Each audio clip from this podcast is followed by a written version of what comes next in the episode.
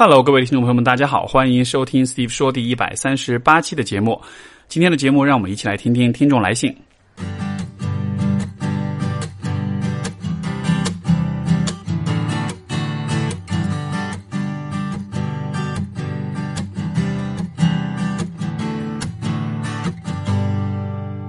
我们今天的第一封信来自树上的妖怪，他说：“老师，我很迷茫，我二十四岁了，不知道自己未来的方向。”周围人总是让我觉得我时间不够用，感到焦虑，给我一种无形的压力，让我觉得我自己再不想清楚就要老了。我却没有办法去改变，不敢坦荡的跟他们说我不想谈恋爱，我就是不知道自己想要做什么。你们不要再管我了，虽然我知道是为了我好。老师，我应该怎么才能让自己不那么焦虑，以及可以坚定委婉的表达自己的想法呢？首先，其实我觉得这种担心自己老了的焦虑，哈，包括就是你身边的人去给你这样的压力，其实。我觉得这一切背后，似乎你们都带有这样的一种假设，就是人是有可能在一个正确的时间，在一个恰当的年龄，把一切问题都搞清楚的。但是，事实真的是这样吗？因为我的理解是，像比如说，知道自己想要做什么这样的一个目标，它好像不是一个可以一劳永逸的解决的问题。也许你在二十岁的时候。找到了自己的工作方向，你知道自己想做什么了。可是到了三十岁的时候，你会就感情的问题、就婚婚姻的问题又有迷茫；到了三十五、四十岁，你可能又会就你的职业发展的问题迷茫；到了四十岁、五十岁，可能又是家庭的问题或者人生意义的问题；六十岁、七十岁，总之就是，我觉得知道自己想要做什么这样一个问题，它好像没有一个终极的答案。人生应该是一个不断探寻。不断思考、不断发现的过程，我们得到的答案永远都只是针对当下来说最好的答案，但是不代表以后我们不会再遇到新的问题。所以，当你说时间不够用，怕自己再不想清楚就老了的时候，就好像是你是把自己的人生当做是一个静态的过程在看待。我今天找到答案了，在比如说二十四岁，我找到一个答案了，然后以后后面的几十年的时间。我就可以不用担心这个问题了。我觉得这是一种还蛮怎么说呢？有点过度简化，有点有一点点幼稚的一种预期哈。就包括那个周围给你压力的这些人，好像他们也是觉得，如果你找到答案了以后，就可以一劳永逸，不用再担心了。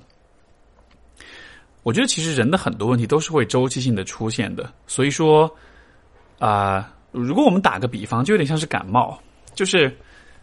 因为大家知道，就是人的身体就是会有。周期性的有出现感冒的情况，对吧？感冒其实啊，如果从免疫上来说，感冒它有点像是你的免疫系统在做一次演习，做一次调整跟清理。你通过感冒来提升你的免疫系统，所以它只是一个周期性发生的一种自然现象。然后呢，当你感冒的时候啊。大概会有需要一个星期左右的时间，你没有办法说你感冒刚刚发的时候，你吃一个什么药，然后你就可以立刻好，对吧？任何一个感冒过的人都知道，感冒就是需要大概一周左右的时间，去你的身体会自然的恢复。在这个期间，你不需要去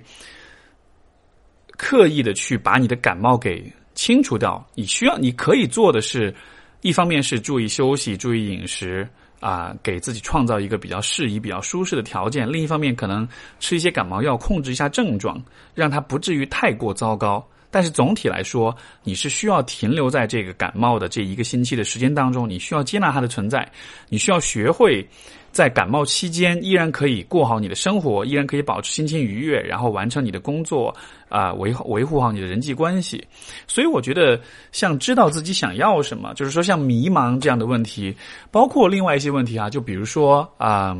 懈怠和缺乏动力的问题，比如说这种缺乏意义感，感到人生很虚无的问题，比如自卑的问题，比如说这种社交恐惧，或者是这种有点呃社交退缩的问题。我的经验当中是有很多问题，其实都是周期性的变化的。就是我们可能在以前会觉得说，啊，如果我出现这些问题了，一定是因为我哪儿不对，对吧？就有点像是，如果我感冒了，一定是因为我身体什么地方出了差出了差错。但事实是，你会周期性的感冒，这可能反而是证明你是健康的。所以你会周期性的迷茫或者自卑或者缺乏动力。这反而可能是意味着你的心智是是正常的，对吧？我们需要做的不是去 cure，不是去治疗这些问题，而是学会去 manage，去去管理这些问题。什么是管理呢？管理就是指我们管理指的就是我们接受说这些问题会反复出现，而与此同时，我们也能制定一系列的策略，去帮助自己啊比较平稳、比较顺利的度过这样的一些波动的时时刻，这样一些比较低谷的一些状态。像我最近一段时间有跟一个朋友在聊天，其实我们聊谈探讨很多，就是关于这个懈怠的问题。然后就是他会，当他出现这种懈怠的时候，其实会很自责，会觉得啊，我我我可能是缺乏动力，或者我的自我责任感还不够强，也会问我一些建议，怎么样做可以帮提升自己的动力。然后其实我我给他我给他一些建议之后，隔了一段时间，他再给我写 email，他就跟我讲说，其实他感到很很很自责，因为我讲的一些方法都很都很棒，都很不错。但是他依然都没有做，然后就就是我给他的建议，反而是让他更加的自责了，反而是让他更加的痛苦了。所以后来我们其实经过讨论，然后我就意识到说，哎，其实有没有可能这种懈怠它就是会是偶尔出现一下，而对于你来说，更好的选择也许不是去想怎么可以永远不懈怠，而是接纳自己是会有周期性的懈怠，以及就是在这种懈怠的时候来的时候。你也许可以做些什么，让这个呃恢复的过程可以平稳跟顺利一些，让你的这个呃不要有那么多自责，让你的心情保持比较愉悦、比较轻松的状态。然后我我想到我自己，像也也是会有，比如说懈怠的时候，也是会有，就是不知道自己想要做什么的时候。虽然我看上去可能你会觉得啊，自由职业做心理学很喜欢自己做的工作，我是很喜欢，我也是很有自己的方向，但是。我也是会周期性的有迷茫的感觉，有自卑的感觉，有对未来感到没有意义或者没有希望的感觉，这些感觉其实都会存在。然后，可是我慢慢发现，说我真正需要做的不是说这些感觉来了，我就感到天哪，我好失败，我怎么都这个时候了，都这个年纪了，我还会有这样的感觉，而是说，哦，这些感觉又来了。我知道这些感觉会周期性的来，这一次来的话没关系，那我们就按照以前的比较有效的方法去帮助自己度过这个阶段好了。所以，就是人生是有很多的时候是那种很多问题是没法避免，是没有办法啊绕过去的。你就是需有一个低谷在那儿，然后但是我觉得，当我们处在这个低谷里面的时候，有那么几件事情，我觉得是很值得做的。第一就是接纳这种低谷的存在，不要太过于批判自己，不要觉得这意味着你很失败。因为如果你总结自己人生的规律，你就会发现，很多时候这确实是一个周期性的问题，确实是像感冒一样，是一个时不时的就会发生一下的问题。它不代表你是个失败者，它不代表你是没有价值的，或者你没有处理好自己的问题，或者你是不成熟的，没有这样的一些，你不需要这样去看待自己。第二就是说，我觉得其实，在低谷的时候，寻找社会支持很重要。就是，就像比如说你感冒的时候，如果身边有个人照顾你，那感觉会很好，对吧？所以，当你感到周期性的迷茫或者是懈怠的时候，有人可以去倾诉，你可以去告诉别人你最近这个阶段的一些想法或者一些困扰，然后甚至都不一定是要给你答案，就是别人可能就是陪伴着你就好，让你觉得你不是自己独自在面对。然后第三就是。我觉得很值得做的一件事情，包括对于这个书上的妖怪来说，感到迷茫的话，那就思考啊，就给自己写信、写日记，或者像听听我的播客，或者是听听别人对于这个问题的探讨，去知乎上提问。总之，就是做一些对当下状态的反思和一些探索。有的时候，这不一定能够给你带来一些啊。可以根除问题的答案，但是我觉得一直保持对于自己的内省跟觉察，一直保持和别人的交流，一直保持对问题的这种啊深入的思考，这是一个你永远都就是永远都值得坚持的事情。不管你是在高峰还是在低谷的时候，所以啊，包括其他有些朋友写来的一些写来的一些信哈，就是这里顺便提一嘴，因为其实有些朋友会写一些很长的信。然后会讲述很多的这样那样的问题。其实看完之后，我会觉得有些问题确实是啊，可能是没有很清晰的答案的。有的时候我们人生的有些问有些问题可能就是阶段性的无奈。那在这种阶段性的无奈的情况之下，我们能够做的就是，一方面当然是等着成长，等着时间，等着事情事物的自然发展去让一切好起来。但是另一方面，你可以做的就是让自己接纳这种状态的存在，然后获得充分的社会支持，以及保持不断的思考、不断的反思、不断的探索。我觉得带有这样抱着这样一种心态去面对所有的。波折跟起伏，所有的迷茫和懈怠，其实这可能就是我们能力范围之内能够做的最好的事情了。所以这是第一封信。然后第二封信，其实嗯，与其说是提问，不如说是故事分享吧。因为我我读了这位朋友的写来的故事，我觉得啊，触动、震撼，呃，挺有感触的吧。我很想把这个故事分享给大家。这位朋友的没有署名哈，就是他的那个呃 email 的署名是 H 这个字母，呃 QQ 邮箱尾号八八七。这位朋友他说呃稍微有点长啊，但是我觉得大家可以花点时间来听听。呃，Steve 通过微博看到其他博主转发你的微博，刚开始没怎么留意，其实我在喜马也听过你的音频。啊，不过总觉得心理咨询和情感解剖是骗人的，或者说只是懂理论，不能起到实际的问题解决的作用。呃，哦，这一段我就不不继续读了，因为大概是在讲说啊，很喜欢我的节目，以及觉得我的这种共情的能力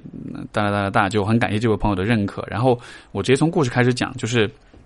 我想和你讲几个故事。我觉得我也是一个很有故事的人，而我以前吧，一直觉得自己太过啊天真啊，应应该让自己变得世故一点。可是当自己真正有了重大的挫折之后，才发现，哎呀，我其实不喜欢沉重，我喜欢的是热情、活力、单纯、傻乐呵的那种，最适合我。就像谈恋爱，我我也不喜欢有故事的大叔，我喜欢一张白纸的小鲜肉，给我带来活力。我的故事是一。两岁多的时候，不知道长什么样子的老爸老妈就死了，而且还不是自然死亡，是老爸出轨了。原因居然是生了三个女儿，没有生儿子。后面有家女的说可以帮我老爸生儿子，所以他们搞在一起了。然后老妈肯定不乐意，每天骂人。所以某个晚上，老爸就把老妈掐死了，然后自己也被送进牢房枪毙了。我想说，怎么会这么愚蠢的呀？杀了人要偿命，不知道吗？后续工作、后续准备工作没做好就去杀人，是不是傻？二，然后我被领养到了这个家庭，也没有多么好吧。不过妈妈是很好的，爸爸很窝囊废，没出息，穷的连老婆也娶不上，只能从身边人下手。看母亲好欺负，就从母亲的外婆那个愚蠢的老太婆身上动心思，在临死之前让妈妈嫁给爸爸。他这个死老太婆有啥权威和能耐来决定别人的幸福？然后下面是脏话，然后我妈就这样被葬送了一辈子在这个窝囊废身上。这个窝囊废还还他妈有一天对我动手，趁我睡着了，把手指伸进了我啊我的下体。他妈的畜生！我妈也是忍受不了脾呃暴脾气，能发一出是一出。看来我的决定是对的。虽然他暴脾气，但是我知道他心是好的。从小到大，他都一直保护着我。没让我受太多伤害，我是我谢谢他的。唯一的是他的窝囊废儿子。哎呀，不管了，不关我的事。三，妈的，以前一直让我自己变来变去，反正就是一个字懵，自闭吧。其实我应该坦然接受老爸老妈死了，新环境的家庭需要尽快去适应。以前没有力量了，真的。其实承认自己怕被抛弃啊无力是很难办到的事情。我用了二十八年的时间来倔强。当我创业的那最后一根稻草把我压垮的时候，我意识到我的能量到头了，我没法倔强了，我需要帮助，我怕被抛弃，我承认我无力，承认我没有自己想象中的那么强大，反而内心得到很大的和平和满足。四，一个老男人，事业有成的老男人喜欢我，半推半就的我就上了他。人是好的，心是善良的，可是他征服不了我。世俗眼光，我可以获得比现在要优秀的生活水平，可是他的经济强，但是能量弱。我喜欢现在小鲜肉，看起来弱，但其实能量强。Peace and love，而且白纸干净，没有老男人的心计和城府。我就是喜欢他。五，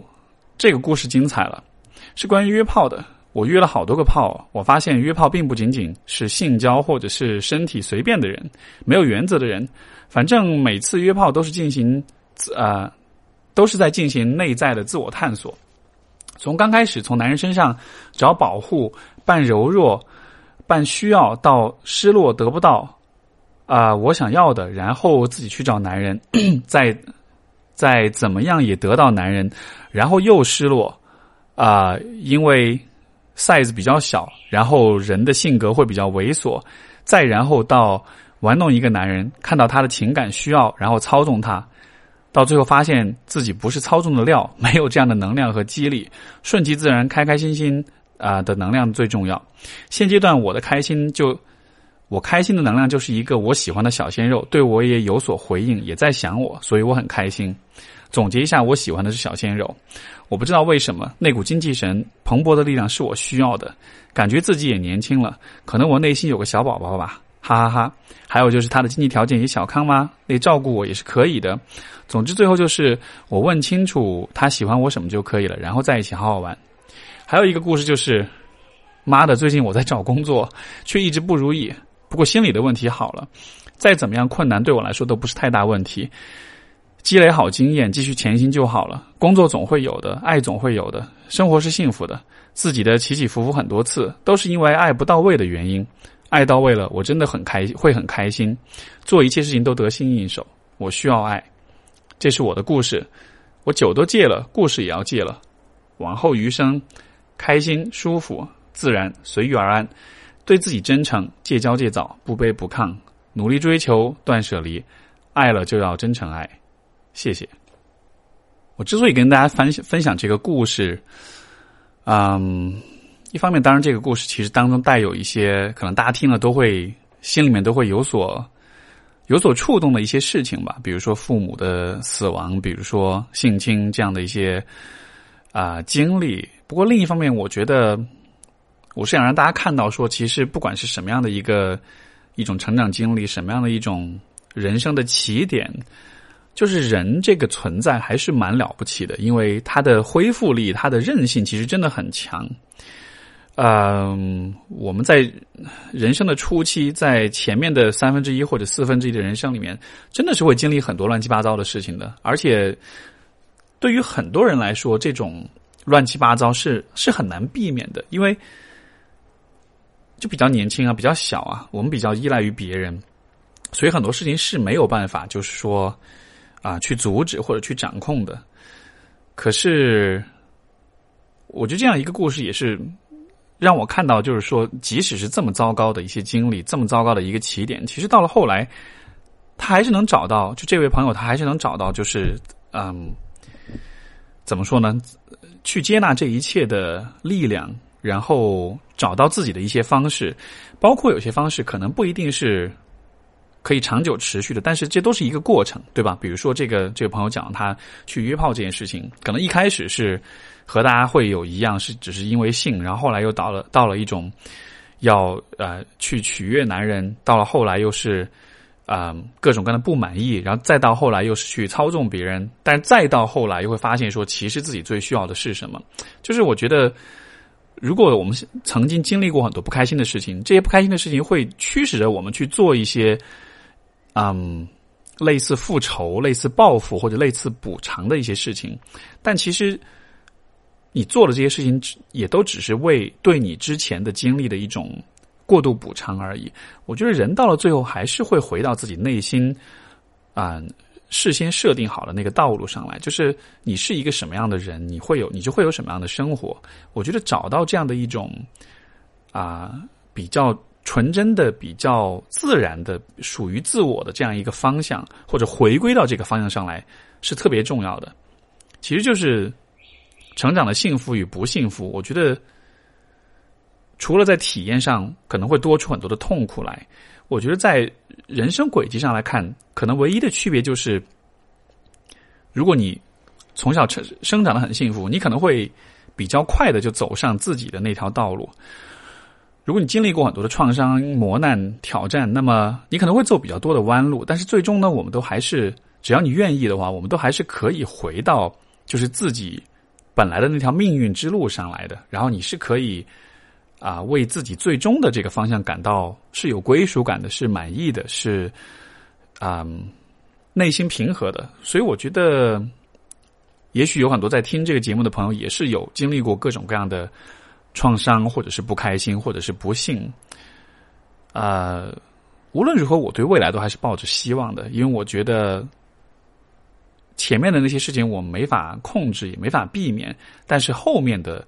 故事，你的人生接下去的这些部分，只要你愿意，只要你去选择去走你自己的那个方向，选择去我们说的俗气点，follow your heart，跟随你的内心，对吧？你只要这样去做的话，我觉得到了后来，其实许多的故事的结尾都还是可以。不说多么的大富大贵，多么的这个精彩纷呈，但至少是可以像这位朋友所说的，就是开心、舒服、自然、随遇而安，对自己真诚，对别人也真诚。所以很感谢这个朋友的分享，嗯，特别有意思的故事。然后也希望其他的朋友听完之后可以对自己更有信心一些，然后也更多爱自己一些。啊，我们今天的第三封信来自粉丝甲啊。他说：“这个啊，我是斯蒂夫说的忠实粉丝，听过每期的播客，今天终于鼓起勇气写信，期待回复。然后呢，困扰我的是男女关系问题，我很容易跟明知道不可能发展成为男女朋友关系的男性交往，包括聊天啊、互动啊、开玩笑，以及照顾对方的情绪和维持友谊，我都是可以做到的。但是，一旦对方是单身男性，我就不知道该怎么做了。比如啊，一。”一起参加活动的时候，有有个男生找我闲聊，拿手指戳一下我的手臂，然后把头贴到我耳边跟我说话。我挺反感这种普通关系的人挨我这么近。后来他要加我的微信，我觉得不回有点不礼貌，就拉长回复时消息的时间，而且也没有聊天欲望了。二以前有男生追我，吃了几次饭之后拿手戳我，我真的烦透了，就躲开。然而并没有什么卵用。那一年圣诞节我在朋友朋友圈约饭，他后来指责我公开表示自己单身。他后来指责我公开表示自己单身，这个我没有太明白这句话意思。啊，我觉得很懵逼。我什么时候谈恋爱了？跟谁？跟你吗？哦，就是我明白了，就是男生指责你，就是公开表示单身，对吧？啊，三如果有单身男性对我有意思的情况下接近我，我就不敢随意跟跟人交往了，聊天也不敢随便回复了，而且还超级容易被刺中烦躁点，比如对方迟到啊、肢体接触啊，就再也不联系了。四，但是跟非单身的男性朋友，我又可以相处的很好，比如开玩笑，对方迟到啊，偶尔坐着。手臂靠一起了，我都觉得没有什么所谓，因为打心里觉得反正不会跟他谈朋友的，潜意识觉得我不用回报你亲密，你亲我不用回报你亲密关系，没有负担。综上所述，我对于男女关系真的很苦啊，很的真的很苦手啊。我三十年的人生，要么是错过了喜欢的，要么是觉得没结果干脆不开始了，要么是看不上别人根本不愿意尝试的，要么是别人看不上我的，没有谈过一个超过三个月的恋爱。我觉得应该。是我有什么不对劲吧？所以我为什么就是谈不好恋爱呢？请斯蒂夫老师跟我聊聊吧。我觉得对于所以说这个粉丝甲的主要的问题就是说，好像对于这种亲密关系建立会有一些障碍和困难哈。然后从你的表达当中，我会注意到有有有一些我呃觉得值得关注的点。一个就是说，你会有这样一句话：潜意识觉得我不用回报你亲密关系，没有负担啊。所以是不是说，其实如果对方是单身的话？就意味着你们是有可能建立亲密关系的，而对于你来说，亲密好像就意味着，就好像那是一个负担，那是一个需要你去回报，或者说需要你花很多时间精力的一件事情，对吧？然后，我不知道对于你来说，这是就是你是怎么看待亲密这件事情的？我的一种脑补和推测是说，有可能对于你来说，在亲密关系当中，你也许会是那个。比较多付出的那一方，你可能是那个比较，也许是比较没有自我的，比较会把别人放在比自己之前，放在一个更重要位置上的这样一个人。所以说，有没有可能，当你走入亲密关系的时候，就意味着对方有可能，就是你自己可能没有办法很好的被照顾到？因为我觉得这是一个蛮普遍的状况啊，就是就是对于很多，对于有一部分朋友来说，当他们在谈恋爱的时候。可能会有一种习惯性的，就是过度的付出，以及是这种有一点失去自我的这样一个状态。然后呢，在关系当中，就可能一切都是为了去对方去啊去照顾啦，去付出啦这样。但是自己在关系里，其实可能会很孤独，可能会觉得自己不受照顾，包括自己的需求可能也没法表达。总之就是会是一种一边倒的一种非常单方向的一种付出，这样一种关系状态。呃，而至于为什么会是这样呢？我觉得这可能又会是和你的原生家庭会有关系，就是说。也许在比如说和父母的关系当中，可能父母是这样要求你的，就是父母会比较要求，因为有些父母虽然他年纪比你大哈，但是他可能就比较小孩子，他其实就是会希望小孩子是反哺的，反哺父母的，他就是会希望你去做那个照顾者，所以有可能，比如在这样的情况下，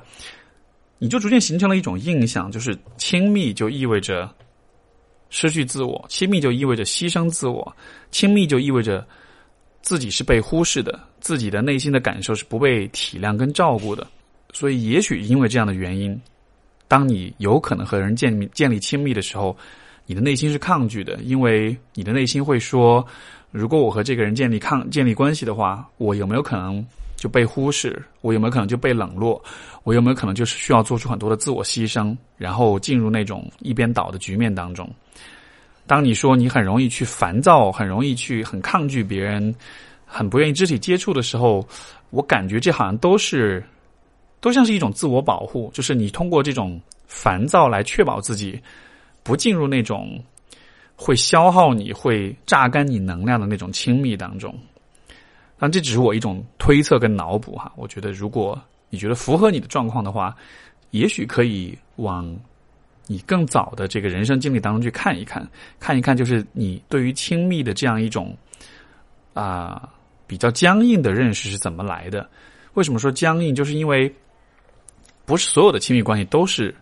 这种单方向付出的，不是所有的亲密关系都是需要你牺牲自我的啊。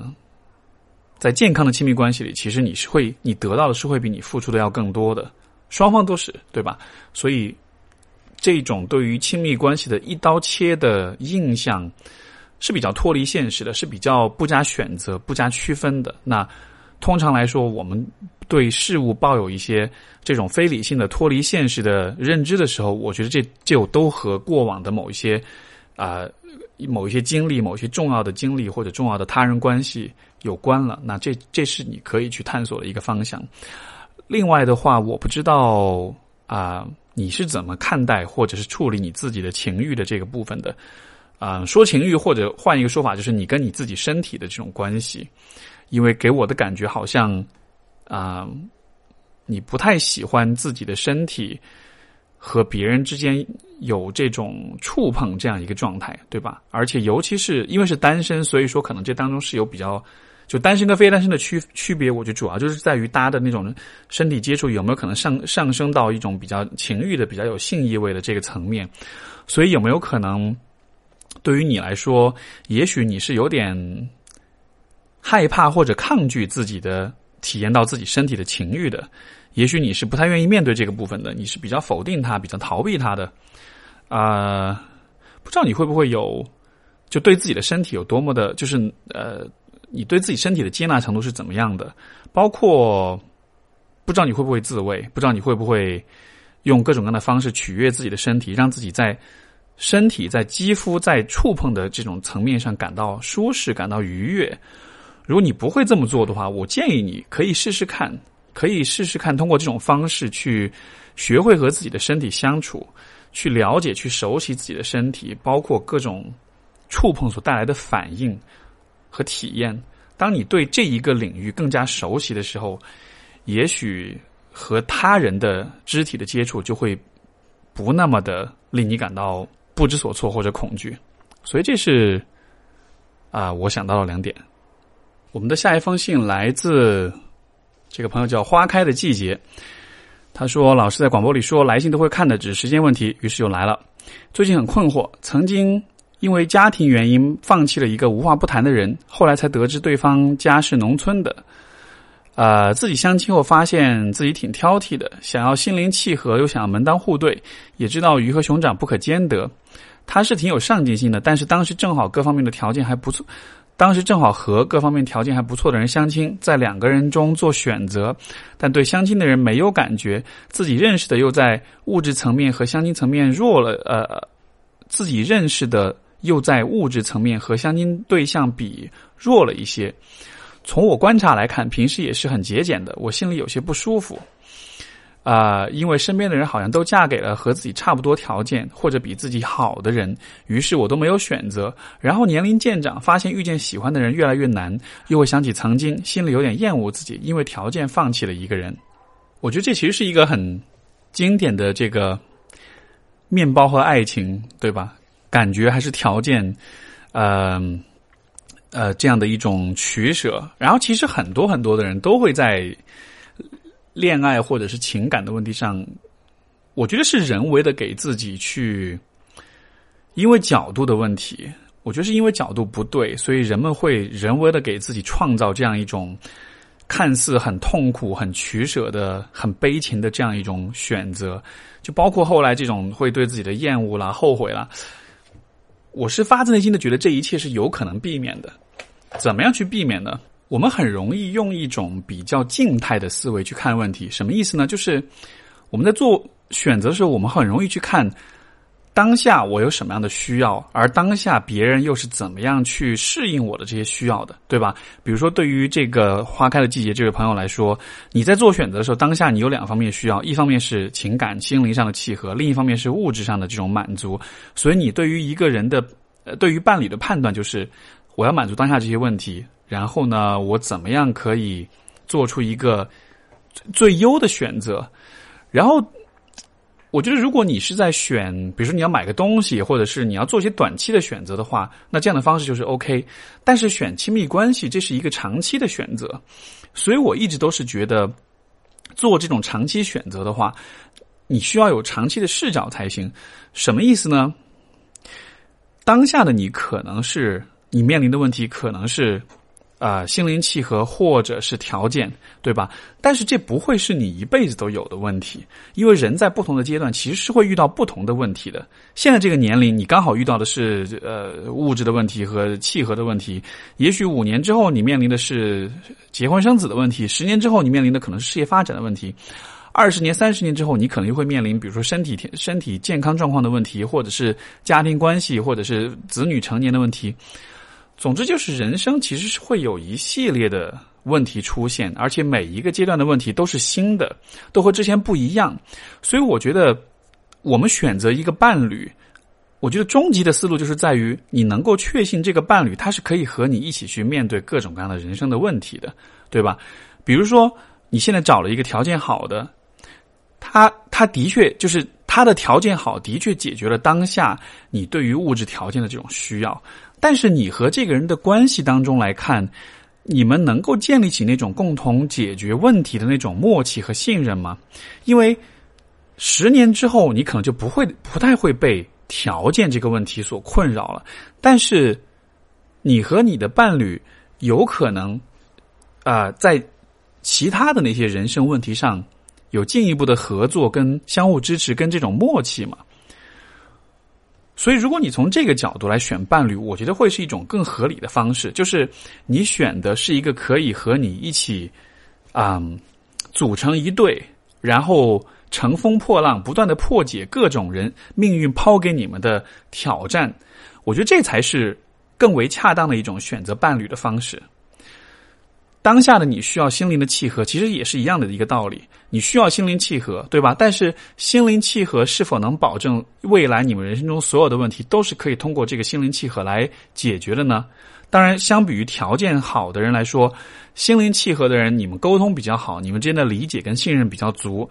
这的确是有更大概率可以处理好各各种各样的啊啊未来各种各样的问题的，对吧？但是我觉得这也是没有定数的。但是，所以就是说。当你在做这种选择的时候，啊，我觉得那种取舍，那种呃，爱情和面包间的取舍，其实是没有必要的。因为其实所有这些啊，所有的这些点，无非都是当对应到当下你的需求。但是更重要的一个选择的标准是在于，你们两个是否能够就是 make a good team，你们俩是否能够是一是一个组成一个很好的一对。伙伴一对搭档，你们是否能够有那种我们可以一起去面对未来人生各种问题的那样一种勇气、跟信心、跟那种默契、跟信任。如果你们可以组成一个很棒的一个小团队的话，条件好或者不好，心灵契合或者不契合，这些因素可能相对来说也都没有那么重要了。另外，你也会说哈，有点厌恶自己，因为条件放弃了一个人。我倒是觉得，当初你可能会放弃那个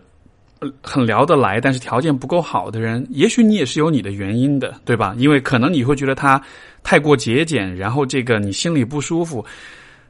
的确有可能他很节俭，所以他在处理一些问题的时候是没有办法给你很好的支持的，或者说你们之间是没有办法用比较有默契和比较一致的、比较有共识的方法去面对很多人生挑战的。所以虽然在心灵契合的层面来说你很满意，但是你没有选择他，也许也是因为可能你内心是知道你们两个没有办法组成一个非常好的小团队，你们可以做恋人，但是你没有办法。做夫妻这样的一种更为紧密的团一种团队，对吧？所以我倒是觉得，当初你的这种放弃，我甚至觉得它不一定是一件坏事情，因为是有可能，就是他的生活方式跟这种价值观或者是这种消费观，会成为未来你们的一个很大的阻碍，甚至说它会成为嗯，你们无法克服某一些问题的那种障碍吧。啊，我不知道你现在有没有结婚啊？但是就是，也许你也可以看看，如果你现在有结婚的话，现在的伴侣是否是一个好的搭档，是否是一个可以和你一起去面对人生各种挑战的这样一个人？我觉得最终的话，理想的状况肯定还是，啊，面对人生的各种各样的不可避免的挑战、跟麻烦、跟痛苦、跟危机，有一个可以和你。默契配合的人，这可能是最理想的结果。我们的下一封信来自一位叫子月的朋友，这个问题非常短。他说：“就是，请问在你心目中，婚姻的定义是什么？” 这种问题读起来很短很轻松啊，但是要回答起来却是有点困难的。首先，我觉得肯定每个人的定义会不同，以及这样的问题其实没有一个标准的、确定的、唯一的答案。嗯。我就想到哪里说哪里吧。我觉得其实这个可以结合到我上一封信的那个回复来讲啊，就是如果我们看到人生或者说人类存在的这样一个世界的话，一个一个非常真实的一个非常现实的问题就是，人生是充满各种各样的挑战、跟麻烦、跟危机的，对吧？可能也许现在很多人生活幸福，或者说表面幸福，所以你不觉得。但是如果你身边有比如说，你有身边的至亲是有慢性病，如果你啊自己会有某些方面的疾病或者是缺陷，如果你的啊会遇到一些突发的危机，如果你会丧失很重要的他人，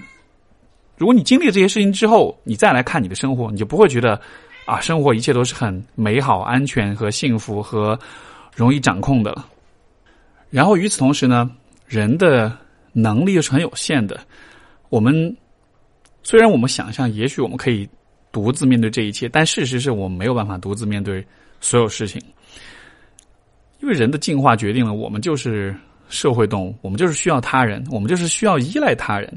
对吧？所以说，你看两个大前提：第一，人生多苦难；第二，我们必须得依赖别人。在这样一个情况之下。我觉得婚姻的意义就在于，它是能够满足以上的这两个需要的。我们是可以找到一个可以非常信任跟依赖的人，一起去共同面对啊人生的现人生皆苦这样一种现实的。所以从这个层面来说，我觉得婚姻或者说是你的伴侣，就是。嗯，因为通常我们会觉得啊，婚姻可能是为了生小孩，是为了成家，是为了在经济上有这种资源的整合，然后这样子可能他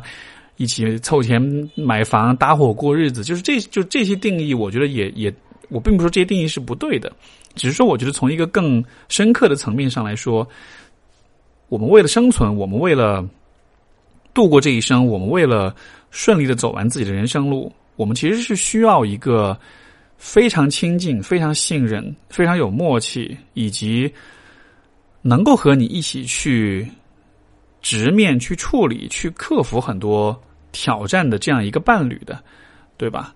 有的时候呢，这种伴侣可能也是可以以朋友的形式，或者说有的时候也是兄弟姐妹。但是我觉得，对于更多的人来说，可能能够在婚姻这样一个本来就会持续一辈子的关系当中，去得到这样一个可以依赖的伴侣的话，我觉得这才是我对于。婚姻的这种理解吧，或者说我是愿意以因为这样的原因而去和一个人结婚的。那其实你看，如果从这样一个定义出发的话，许多人在选择婚姻伴侣的时候，其实是很草率的，因为他们在选择伴侣的时候，更多看到的是，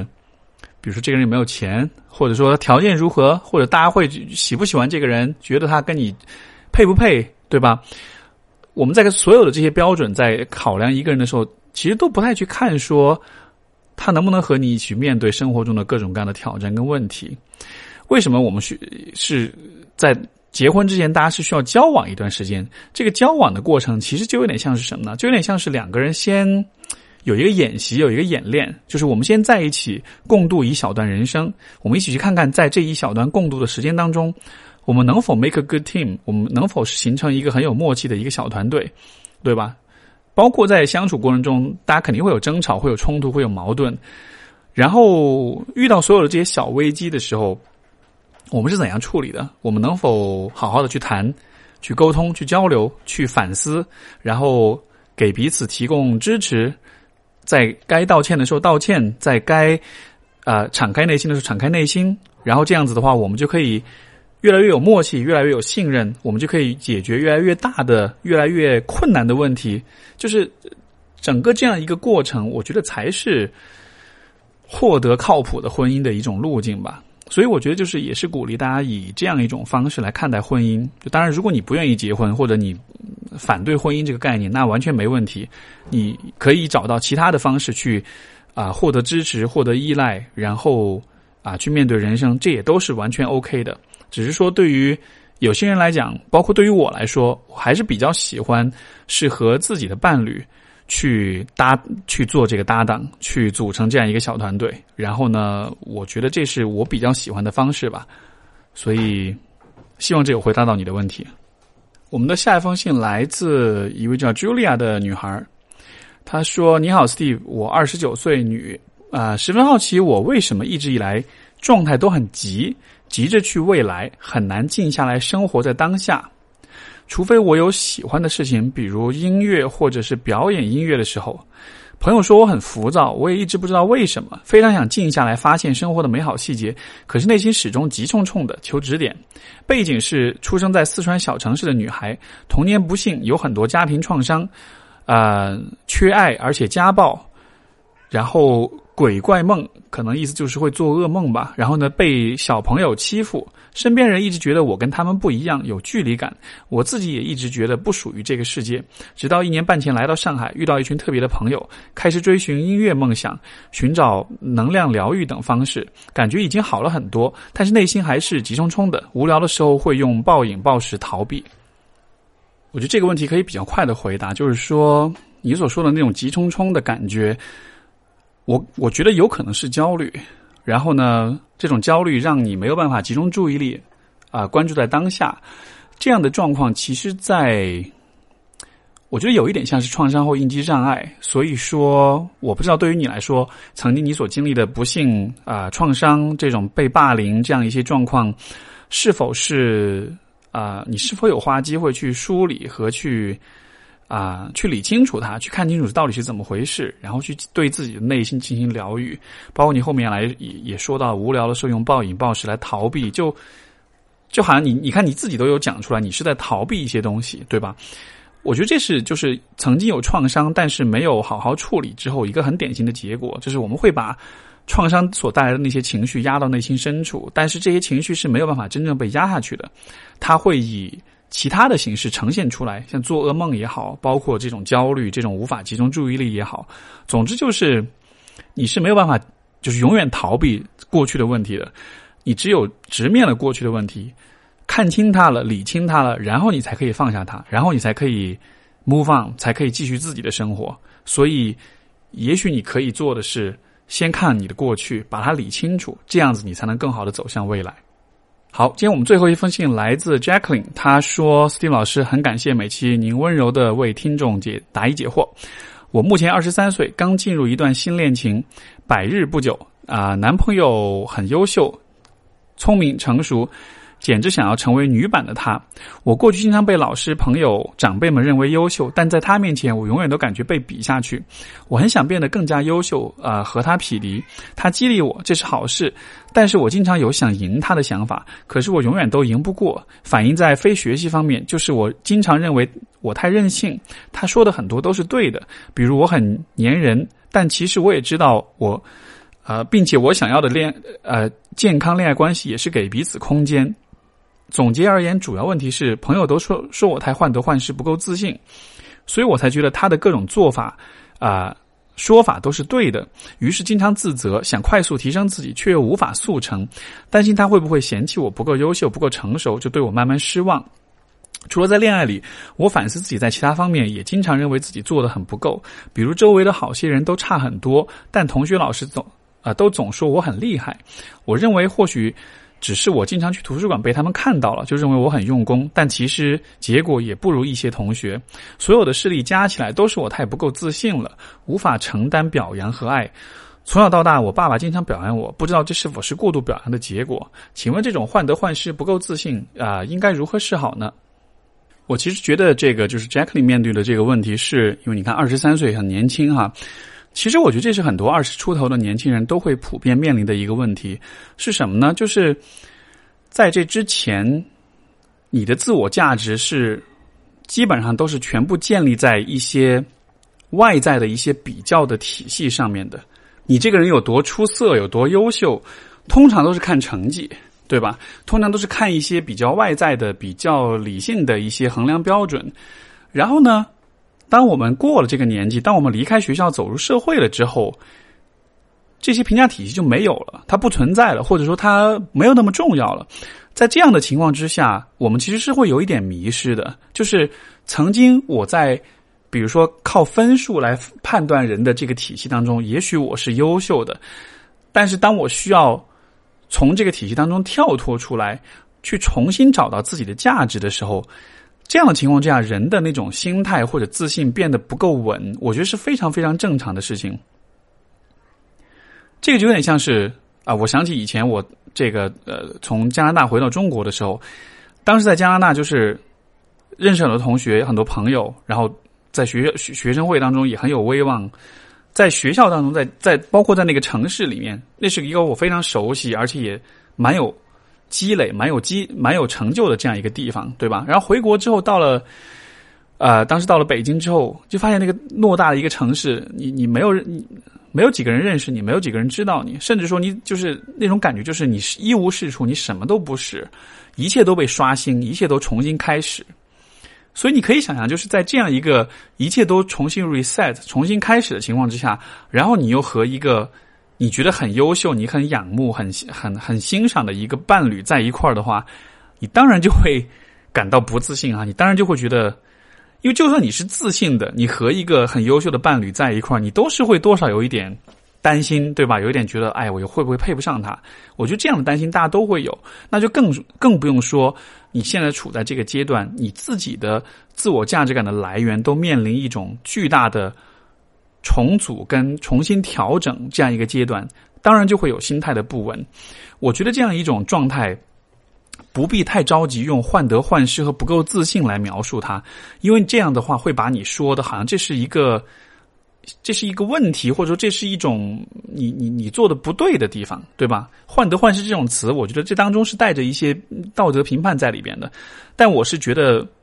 可能换了任何人，在你所处的这样一个情况之下。心态上可能都会有容易不稳，那我觉得，既然这是一个阶段性的问题，这是一个发展性的问题，我们可以怎么，我们可以怎么看待呢？或者我们能做些什么呢？我觉得这当中最主要的一个问题就是，回到你自己身上来，曾经你的自我价值可能是更多基于学习，基于某一些比较客观、比较容易衡量的一些标准，现在其实你。你自己人生发展的一个议题，就是接下去你需要找到你自己的人生价值。学生时代的我们和成年之后的我们，人生价值的来源最大的区别就是，成年之后的我们自我价值是来源于你的独特性，是来源于你这个人，是来源于内在的评价标准的，而不再是外在的。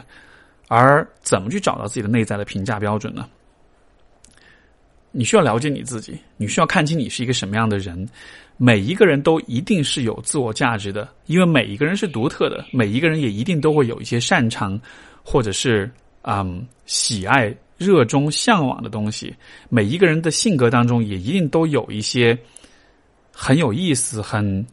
有价值，或者是很和别人不一样、很出众的一些品质所在。充分的了解自己，看到自己的这些独特之处，然后把他们充分的表达和发挥出来。这样子的话，其实就能够让自己